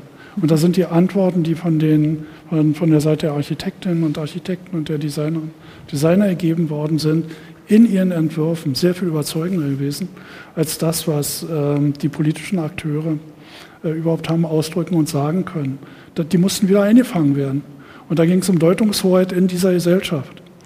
Und die wurden dann eingefangen über diese politische Indoktrination. Für mich ist nur wichtig, daran zu, zu erkennen, nicht den politischen Impuls der Unterdrückung, der zweifellos gegeben ist, sondern die Macht zu erkennen, die in den Gestaltungsprozessen liegt. Das ist ja das, was man aus der Geschichte vielleicht herauslesen sollte. Und ähm, in dem Zusammenhang ähm, will ich auch daran erinnern, dass das, was in Ulm geschehen ist, das ist eine Bewegung, ähm, die nicht, nicht zufällig mit Inge Scholl verbunden war, ja, der Schwester von Sophie Scholl, die nicht zufällig mit Hans-Werner Richter verbunden war, der als Literat sich eben eingesetzt hat für einen Sozialismus mit, mit menschlichem Antlitz. Und äh, wo die Schule in Ulm äh, eine klare, auch ähm, ich sag mal, zivilisationskritische Position hatte, die sich in vielen Teilen auch antikapitalistisch verstanden hat. Und ähm, dass das äh, am Ende von Ulm dann eingeräumt wurde, dass die Konzepte, die in Ulm äh, entwickelt worden sind, gibt es einen berühmten Aufsatz von Abraham Molz, der also zurückrudert und sagt, wir waren nicht in der Lage, die gesellschaftlichen Anforderungen, die uns entgegengetreten sind, mit, mit unseren Konzepten adäquat zu bespielen. Und, ähm, und das finde ich zunächst mal für mich eine interessante äh, Signatur dass ähm, in der Gestaltung ähm, mal Interessen artikuliert worden sind, die weit über das ökonomische oder ein enges Interesse vom politischen hinausgehen. Und äh, das, deshalb ist mir dieser Bereich so sehr, äh, liegt er mir am Herzen oder arbeite ich gerne in diesem Feld, weil ich eben genau das entdecken kann. Da sind, ist eine andere politische Kraft mit einer, mit einer hohen, also auch Durchdringungstiefe innerhalb oder in die Gesellschaft oder in die, in die Regionen und so weiter hinein, äh, die es mir wert ist, überhaupt erstmal festzuhalten und damit vielleicht auch zu sagen, da passiert noch was anderes, als in der normalen Geschichtsschreibung überhaupt erkannt und abgebildet werden kann. Auch in der sozialen Geschichtsschreibung taucht das nur am Rande auf. Und deshalb, ähm, glaube ich, ähm, können wir da von der Seite auch noch eine Menge erwarten und müssen auch erwarten. Und ich nehme nochmal den Gedanken vom Anfang auf. Wir sind im Augenblick damit konfrontiert, diese Gesellschaften, in denen wir sitzen, umbauen zu müssen. Von ihren Lebensstilen her, von der Art und Weise, wie man Ressourcen behandelt und so weiter. Und das sind so große Fragen, die, ähm, für die es Akteure bedarf. Und ich finde, man kann sich nicht leisten, so entscheidende Akteure wie Designerinnen und Architekten da nicht zu beachten. Darf ich dazu was sagen? Gerne. Also, ähm, das, was Sie angesprochen haben, ist äh, auf jeden Fall richtig. Aber man muss zum Beispiel, also bei den beiden Punkten, wenn man mit Ulm anfängt, äh, sehen, dass Ulm natürlich mehrere Phasen gehabt hat. Also es gab die Gründungsphase mit äh, Inga Scholl und äh, als sozusagen als eine politische Institution, äh, die dann auch von der Stiftung getragen wurde und mit äh, Max Bill in der, in der, als Gründungsrektor und hat sich dann aber im Laufe der Zeit verändert hin zu dieser technokratischen Richtung. Und da muss man vielleicht, wenn man gerade im Vergleich zur DDR zieht ähm, oder ziehen möchte, sagen, dass äh, nach der Bewahrung und Fortführung der Tradition Werkbund Bauhaus, die wir, über die wir gerade gesprochen haben, äh, in den 50er, in den 60er Jahren eine andere Generation sozusagen an die Macht kommt, der Schulen, der Institutionen. Das ist die Generation der in den 20er Jahren Geborenen.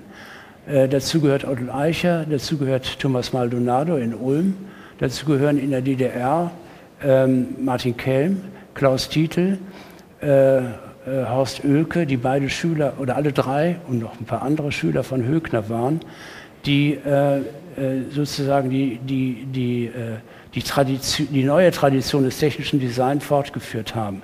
Also das ist eine andere Generation mit anderen Zielsetzungen, die sehr stark auf und unbedingt auf Industrie und Technik hin orientiert waren. Das ist das eine. Dann zu dem, zur Formalismusdebatte. Also ich würde das nicht unterschätzen, äh, was für eine politische Dimension die Formalismusdebatte gehabt hat und vor allen Dingen im Verbund der äh, Sowjetunion und der äh, Direktiven, die in der Regel von Moskau aus kamen.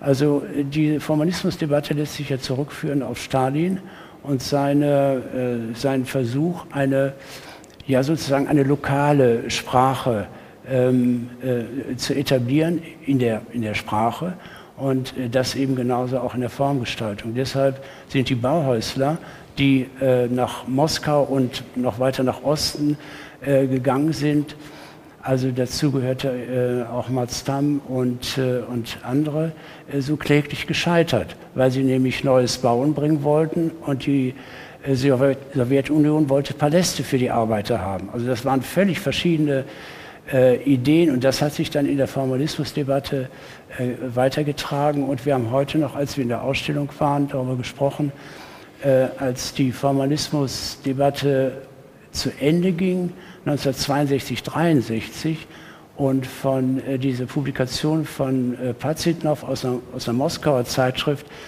äh, vom Institut herausgegeben, übersetzt wurde, äh, Anerkennung des schöpferischen Erbes des Bauhauses, äh, welche Gründe das gehabt haben kann. Ein Grund war sicherlich die Veränderung der Politik in der Sowjetunion mit dem Ende Stalins und Khrushchev als, mhm. also in der, in der Führung. Also das sind doch globale äh, größere Prozesse, die da eine, eine wichtige Rolle gespielt haben und die sich dann niedergeschlagen haben in den, in den Direktiven von der SED äh, beziehungsweise von den Institutionen äh, vom Amt für Formgestaltung, Amt für industrielle Formgestaltung und anderen ähm, ja, Möglichkeiten, das institutionell zu begleiten. Herzlichen Dank. Ähm, ich würde vielleicht auf einen Punkt nochmal, weil der eine vorhergehende Frage anschließt, äh, zurückgehen. Diese Kraft des Designs, sich Zukunft vorzustellen, einfach Zukunft, ähm, neue Zukunft auch aus dem, was wir kennen, auszubrechen. Und ich denke, das ist wirklich etwas, was wir heutzutage sehen, was so dringend notwendig ist und was uns so hindert, weil diese Vorstellungskraft so vielen fehlt. Allen voran, glaube ich, Politikern eben nicht irgendwie einfach nur bessere, besseres, Gleiches zu machen, sondern wirklich dieses ganz andere wagen. Und an der Stelle würde ich vielleicht Florentin Nadolny noch mal befragen, indem wir hier ja eine Mischung haben von Kunst, Design, Alltagskultur, und Sie hatten erst auch erwähnt, ähm, dass es da eine neue Generation gibt mit neuem Interesse, die sich ja vielleicht nicht unbedingt für die Geschichte als als Geschichtsschreibung in diesem Prozess ähm, interessieren oder wiederfinden oder einbeziehen wollen. Das, die würde ich auch vermuten, sind nicht unbedingt die Geschichtsschreiber, über die wir und Autorinnen und Autorinnen, über die wir vorher geredet haben, sondern das sind wahrscheinlich Leute, die Alternativen suchen, die vielleicht nach Modellen, nach Welten suchen, die so gar nicht, die sie so in der derzeitigen Welt nicht sehen. Sehen Sie da Verbindungen in, auch was die Sammlung betrifft, dass die Sammlung das kann, dass äh, Ausstellungen das leisten können, da möglicherweise auch diese solche Visionen, Utopien, wie in dem Namen Ihrer Institution es ja so schön heißt, die zu tragen, von denen zu erzählen, vielleicht auch von welchen zu erzählen, die wir gar nicht kennen. Ja, davon möchte ich schwer ausgehen, dass Ausstellungen die Kraft äh, haben können, äh, Dinge zu zeigen oder Dinge zu erzählen oder gemeinsam zu erzählen, ähm, die eine Vision oder eine Utopie oder zumindest ein, ein, ein großes Potenzial entwickeln können. Ähm, ob das jetzt äh, immer gelingt, äh, ob das die gesamte Sammlung oder unsere Bestände betrifft, sei mal dahingestellt. Aber wenn man, wenn wir uns beispielsweise bei uns mit Design in der Alterskultur beschäftigen, dann ist es schon sehr interessant, dass dort eben die jüngere Generation sehr überraschend reagiert auf Entwürfe wie von mhm. Karl Klaus Dietl, das offene Prinzip oder eben auch von Rudolf Horn, äh, der Nutzer als Finalist, äh, die ja so gar nicht bekannt waren bis zum Punkt X. Ja, jetzt kann man äh, ja erfreulicherweise sehen, dass sie bekannter werden, hoffentlich noch bekannter und überhaupt ähm, diese Begegnung zu ermöglichen, dass es äh, Ansätze gibt, die für uns heute interessant sein können, äh, da wir ein anderes Verhältnis zu den Dingen benötigen, äh, wir alle ähm, Dinge auch besser verstehen müssen vielleicht oder wieder mit ihnen umgehen können, äh, reparieren, ähm, ähm, länger leben, äh, weniger modisch leben. Das ist ja auch ein interessanter Aspekt auch in den Ansätzen ähm, diese sehr starke antimodische Haltung, die sich in diesen Selbstformulierungen vieler Designerinnen und Designer aus der DDR wiederfindet. Und das überhaupt darzulegen, aufzumachen, auszustellen, ähm, das kann uns natürlich mit, diesen, mit, einer, mit unseren Ausstellungen schon gelingen. Also wenn man das eben auch ähm, ja stark eben auch mit gegenwartsbezogenen Fragen verbindet, wie eben ähm, der Klimawandel oder die Herausforderung, ähm, äh, vor der, der wir stehen eben als Gesellschaft. Ähm, und da können dann schon eben auch Dinge genutzt werden, die in unseren Archiven mhm. und eben auch in den Ausstellungen sind und ihre politische Kraft oder sie auf ihre politische Kraft hin zu befragen. Ich denke, das kann sehr gut gelingen.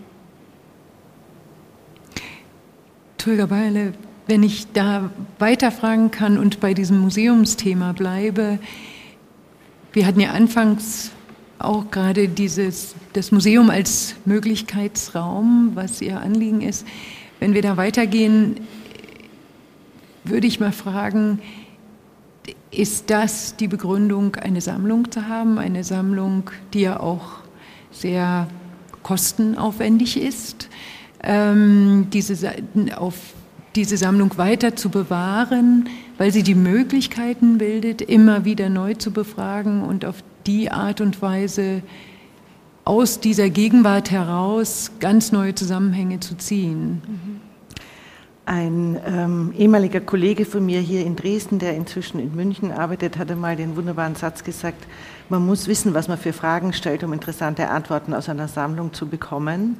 Und äh, wir, ähm, ich finde es auch, äh, das ist der Schatz der Sammlung für mich. Also für mich ist die Sammlung oder die Objektkultur, die in der Sammlung enthalten ist, dieser, dieser Reichtum äh, sozusagen über die richtigen Fragen immer wieder neue Antworten zu bekommen. Aber ähm, wir haben jetzt zum Beispiel ein Residenzprogramm eingerichtet für junge DesignerInnen, Designer aus den Bereichen Produkt, Mode, Grafik äh, und so weiter, die wir einladen, ein halbes Jahr bei uns zu arbeiten und die Sammlung sich intensiv mit der Sammlung auseinandersetzen zu können, weil sie in die Depots können, weil sie sozusagen da einfach mhm. ähm, wirklich in den direkten Austausch mit den Objekten gehen können. Ähm, ich finde es aber schon wichtig und interessant, äh, was Jörg Petruschat mit der Konzeptionalisierung von Design beschrieben hat, dass wir auch dass auch da, auch in, der, auch in der Ausbildung des praktischen Designers, eine theoretische oder eine konzeptuelle Reflexion notwendig ist, um zum Beispiel eben daraus was zu erkennen. Ja, ich meine, ich habe auch nichts dagegen. Ich finde es großartig, wenn die jungen Leute auch anders damit umgehen. Aber mhm. um, das, um sozusagen die Utopiepotenziale der historischen Gegenstände ausschöpfen zu können, mhm. glaube ich, musst du wahrscheinlich auch noch einmal, noch mal anders abstrahieren oder in andere, andere Arten von Themen mit einbeziehen oder, oder neue Beziehungsgeflechte aufbauen zu können, also aufbauen können, damit dann daraus etwas entsteht, das dann tatsächlich so einen utopischen, also ein, ein Potenzial aufmacht. Ja, weil das, das wäre ja ein Ideal. Warum bewahren wir diese Dinge? Warum haben wir sie? Um sie immer wieder neu lesen zu können und daraus ähm, neue ähm, Ideen zu schöpfen und die Frage, gerade wenn wir über Klimaschutz reden und, und die Herausforderungen, vor denen wir jetzt stehen, ist es ja noch so umso dringender, äh, sich der Frage zu stellen, wie gehe ich mit so einer Sammlung um und wem stelle ich sie eigentlich zur Verfügung und wie mache ich sie, äh, wie, äh, wie binde ich sie ein in diesen Möglichkeitsraum und wie offen ist dieser Möglichkeitsraum mit der Arbeit, also mit den Objekten zu arbeiten. Und auch da würde ich mir wünschen, ich habe noch keine Antwort darauf, wie ich sozusagen Sammlungspräsentation neu denke. Es ist ein Thema, das mich seit Jahren inzwischen verfolgt. Wie kann ich vor allem angesichts der großen Zahl der Objekte, die in Sammlungen sind, sie so zur Verfügung stellen, dass eben unterschiedlichst damit gearbeitet werden mhm. kann, ähm, jenseits des Eins zu Eins, äh, ich, ich, gebe dir das Objekt und mhm. wir können darüber gemeinsam jetzt, äh, weil das einfach ein unglaublicher Aufwand ist. Aber also ich würde dem beipflichten und das Museum hat dieses Potenzial, über die Sammlung Dinge, Themen äh, zu verhandeln, die dann genau, also die, und da ist das Museum für Gestaltung meiner Meinung nach eben, oder die Sammlungen, die solche Objekte haben, besonders spannend, finde ich eben, weil diese Kraft des Gestaltenden, und das ist, das ist umweltgestaltend, weltgestaltend, beziehungsgestaltend, ähm, verhaltensgestalten letztlich, daraus da, damit zu arbeiten und da neu zu denken, finde ich schon unglaublich spannend und wichtig. Ja. Auch ein Grund, warum mich Design als Thema seit 30 Jahren oder mehr nicht loslässt, weil es nie aufhört, immer wieder neue Fragen. Also es wird ja nie, es ist eben nicht nur die Form oder die Funktionalität oder die Materialität oder die Herstellungstechnologie oder die Nachhaltigkeit, sondern es ist eben so viel mehr, dass es ähm, so spannend macht. Ich würde, es, ich würde, es, gerne ja, nochmal bestärken, was Tolga Bayer mhm. gesagt hat. Weil, dass die Sammlungen sich überhaupt öffnen, ist noch nicht so lange. Ja? Es ist einfach noch nicht so lange. Und äh, wenn wir daran denken, dass äh, wahrscheinlich die sozusagen die, die Ur, Urform des des Museums für Kunst und Gewerbe. Wir haben aus einer Design-Schulzusammenhang heraus in England heraus oder Victoria und Albert und so weiter entstanden ist mit ganz engen Verflechtungen und Bindungen, ähm, was dann auch verloren gegangen ist im Laufe der Zeit. Und jetzt geht es wieder auf. Und jetzt ist natürlich die Frage, in welche Richtung geht das auf? Und da ist äh, in meiner Sicht oder in meiner Perspektive sind die Museen da tatsächlich auch in Zwangs- oder in schwierigen mhm. Konflikten, weil sie auf der einen Seite schon auch zeigen, bis eine Reichweite, das heißt in die, in die Besucherströme hinein. Und andererseits hakt sich aber das Interesse an den Dingen dann doch auch in intimeren Situationen fest und eben nicht in dem Ausstellungs, in, ich sag mal, in dem bürgerlichen Ausstellungsformat, wo man in den Vitrinen vorbeigeht und einen Text liest und so weiter. So, und da, glaube ich, sind interessante Bewegungen zu sehen. Ähm, auch, äh, und zwar einerseits, dass die Designerinnen und Designer da wieder hineingehen in die Sammlung und Entdeckungen machen. Das ist, glaube ich, ein interessanter Weg, obwohl er erstmal nur so klein scheint. Und das Zweite ist, ähm, dass wir in den allgemeinbildenden Schulen äh, ja auch so ein merkwürdiges äh, Verständnis von Design haben, was äh, den Dingen nicht gerecht wird. Mhm und äh, wo also auch Museumspädagogik jetzt nicht so schnell dabei ist, äh, diese Defizite irgendwie aufzulösen. Und äh, da eine Verbindung zwischen dem, was in den Schulen entsteht, auch an ästhetischer Bildung, dann noch einmal grundsätzlich halt drüber nachzudenken, was das eigentlich ist mhm. und wie stark da ähm, ich sag, äh, dieses Kunstkonzept greift oder eben auch nicht greift. Ja? Ich sage ja nicht, dass es überhaupt nicht greift, aber es greift in, in bestimmten Teilen und, und in vielen Teilen auch nicht. Mm, also um, um etwas zu, zu, nennen, es gibt in, äh, in Deutschland und auch auf der internationalen Ebene ein ganz großartiges Programm, das nennt sich Bildung für nachhaltige Entwicklung. Das existiert jetzt seit etwa äh, 12, 13 Jahren. Und einer der großen Protagonisten dieses Programms, äh, Gerda Hahn, Leiter eines pädagogischen Instituts an der FU in Berlin, hat dieses Konzept Bildung für nachhaltige Entwicklung auf der Ebene der UNESCO verankert. Mhm. So, das gibt es auch für Gymnasien. Hier bei uns gibt es einige, in denen das eine Rolle spielt. Und interessanterweise ist, die, ist der Kernbegriff in diesem Konzept Bildung für nachhaltige Entwicklung ist Gestaltungskompetenz. Mhm. Und dann frage ich Gerte Hahn, was ist denn Gestaltungskompetenz? Naja, das ist so unternehmerisches Handeln zum Beispiel. Und äh, dann wird klar, dass wir eben in weiten Bereichen, also da auch so viel zu arbeiten haben, also wie man mit Gestaltungsprozessen dann auch klug in Bildungskontexten umgeht und umgehen kann, äh, wo dann die Museen wiederum äh, interessante Spieler sind, weil sie sind nicht die Schule als Institution, sondern man geht dahin. Das hat eine andere Würde und hat andere Möglichkeiten dann auch vom Prozess her. Deswegen Unterstützung. Aber ich würde gerne eine Schule einrichten im Museum. Ich fände das schon sehr schön, wenn die Klassen mittendrin sind und ja. sozusagen vor Ort arbeiten. Ja? Weil diese Ehrwürdigkeit ist ja auch die, die Hürde für mhm. ganz viele Leute. Und da ist vielleicht auch ein Unterschied zu einem Museum, das auch ganz klar Alltagskulturen, Sie haben ja so schön von Anfang an gesagt, dass die Geschichte der Nutzerinnen wichtig ist. Wir haben eine so große Distanz aufgebaut zwischen den Objekten, die im Prinzip vielen vielleicht auch noch bekannt sind oder eben unbekannt sind und so eine Ehrwürdigkeit, dass eben ganz viele Leute da nicht hingehen und das ist ähm, auch, wenn wir zurückgehen zur Geschichte, Geschichtsschreibung oder auch wer schreibt, ähm, würde ich eben sagen, da ist, da kann ich auch etwas aufmachen. Ja, ich kann sozusagen über die Verhandlung noch mal anders drüber nachdenken, was es eigentlich ist, was uns alle prägt. Und das ist natürlich eine große Möglichkeit im Museum, wenn wir da auch eine, ist auch eine politische Entscheidung wieder meiner Meinung nach, weil äh, eben genau diese Themen der, wonach werden wir bemessen oder sowas, eine Riesenhürde darstellt. Ja? Wenn ich immer nur nach Besucherzahlen bemessen werde und nicht darüber, wie ich Wirkung erreiche, also wie ich in die Gesellschaft wirken kann oder mhm. in in Schulklassen, nämlich nicht nur als Besuchende einmal durchgegangen. Ich habe einen Haken gemacht als Lehrerin, habe einmal Renaissance-Objekte angeschaut mit meinen Schülerinnen und Schülern, sondern wirklich da in einen, in einen, in einen Austausch zu kommen. Das haben wir noch nicht nirgendwo abgebildet. Ja. Das wird ein langwieriger Prozess werden, das, das zu erreichen. Naja, es ist auf jeden Fall ein interessantes Phänomen, dass ähm, seit den 80er Jahren die Museen als Forum für sagen wir, nicht etablierte junge Designer sich geöffnet haben. Ähm, also siehe gerade das neue deutsche Design, das in Düsseldorf mit der Ausstellung äh, Wohnen von Sinnen und an anderen Orten ausgestellt worden ist, was man sonst gar nicht zu sehen bekommen hätte.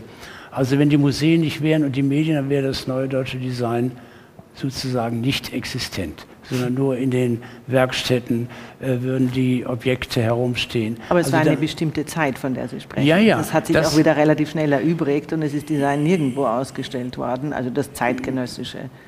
Also ich bin groß geworden in den 80er Jahren und es hat kein Mensch äh, mir eine Möglichkeit, also mir gezeigt, was zeitgenössisch diskutiert wurde in den Museen. Doch, ja? Wohnen von Sinn zum Beispiel, das war 86, 1986 und auch in anderen äh, Ausstellungen. Ja, aber nur eine ganz bestimmte Zeit und dann haben die Museen wieder Ja, ja, das war, das war ja auch die Zeit des, des, des ja. neuen deutschen Designs. Die war ja mhm. sozusagen Anfang der 90er Jahre war das ja schon zu Ende.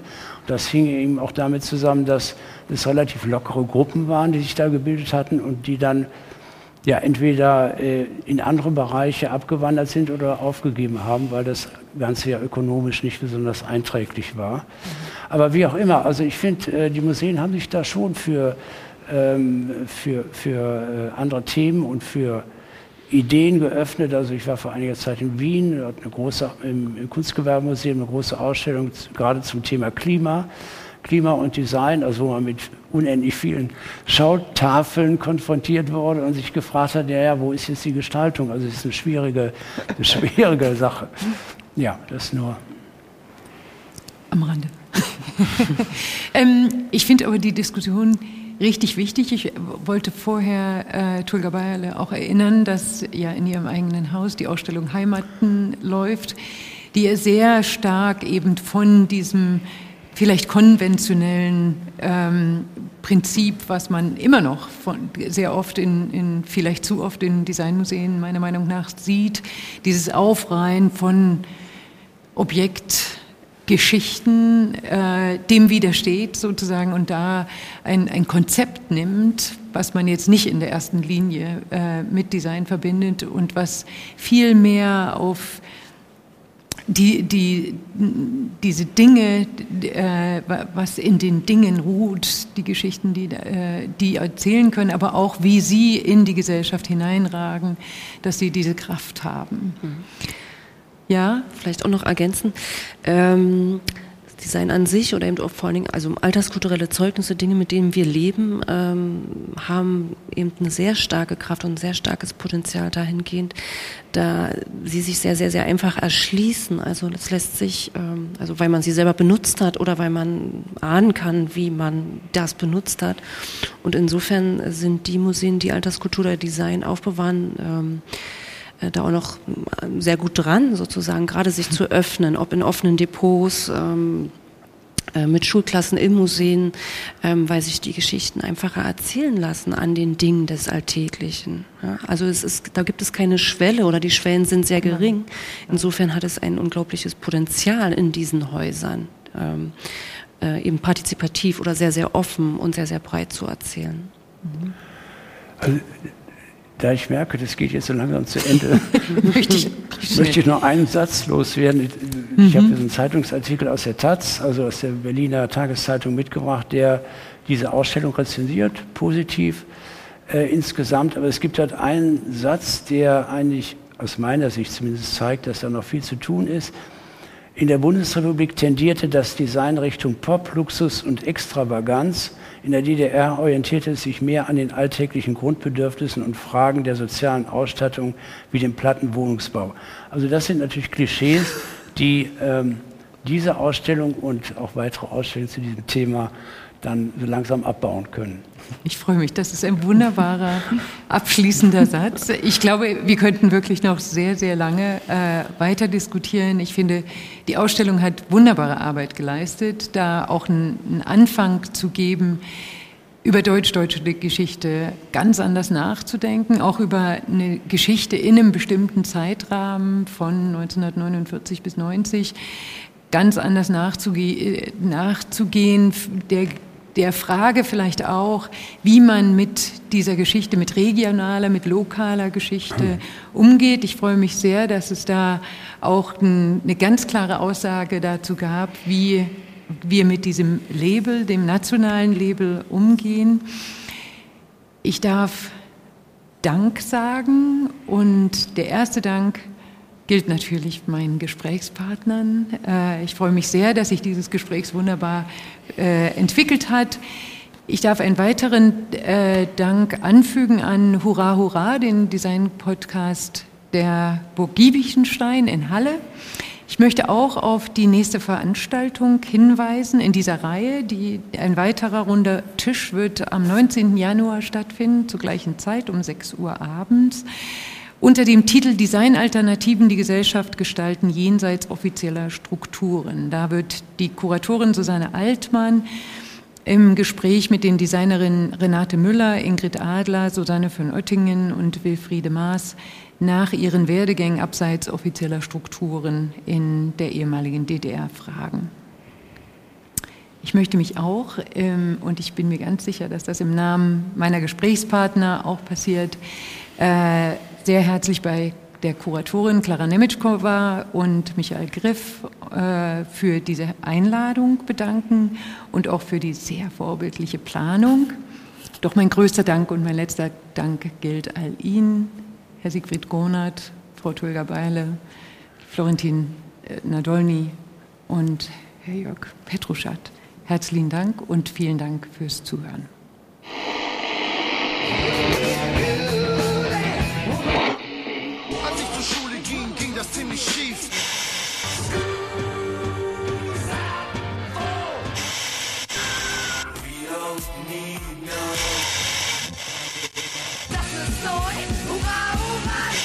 Der Design-Podcast der Burg.